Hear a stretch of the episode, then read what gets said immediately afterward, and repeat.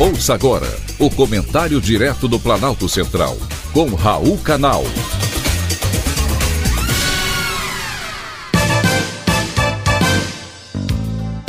Queridos ouvintes e atentos escutantes, assunto de hoje: Lula defende Dino. Diga-me com quem andas, que te direi quem tu és. O provérbio popular cai igual uma luva para o nosso ministro da Justiça, Flávio Dino. Ele nega ter recebido a dama do tráfico, Luciane Barbosa Farias, que esteve no ministério em três diferentes ocasiões. E a visita dela a Brasília foi bancada com dinheiro público.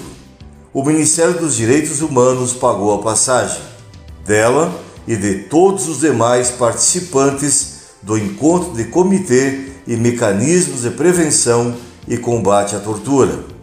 Luciene, que é acusado de integrar o Comando Vermelho, se apresenta como presidente da Associação de Liberdade do Amazonas. A Polícia Civil do Estado garante que a entidade é financiada pelo Comando Vermelho, cujo marido de Luciene é o manda-chuva, e que a associação trabalha para os interesses da facção. Mesmo com tantas evidências, o presidente Lula saiu em defesa do amigo Dino titular da pasta da Justiça. Para o presidente da República, o que sai na imprensa são aqueles absurdos e artificialmente plantados.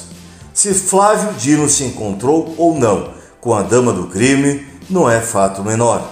O fato é que ela esteve em Brasília, convidada pelo governo, participou de um evento institucional do Ministério dos Direitos Humanos e foi recebida com tapete vermelho no Ministério da Justiça. É disso que se trata.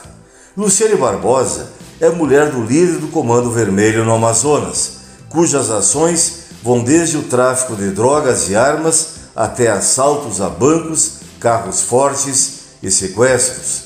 Já o Ministério da Justiça tem a função de combater o crime organizado, o tráfico de drogas e armas e as milícias do país. Ter circulado em seu gabinete uma integrante do Comando Vermelho é inadmissível, com ou sem encontro com Flávio Dino. Porém, para Lula, é tudo fake news. Na verdade, para o presidente do Brasil, trata-se de adversários inconformados com a perda de direito e de espaços para suas atuações criminosas. Lula perdeu uma excelente oportunidade de ficar calado. Foi um privilégio mais uma vez ter conversado com você.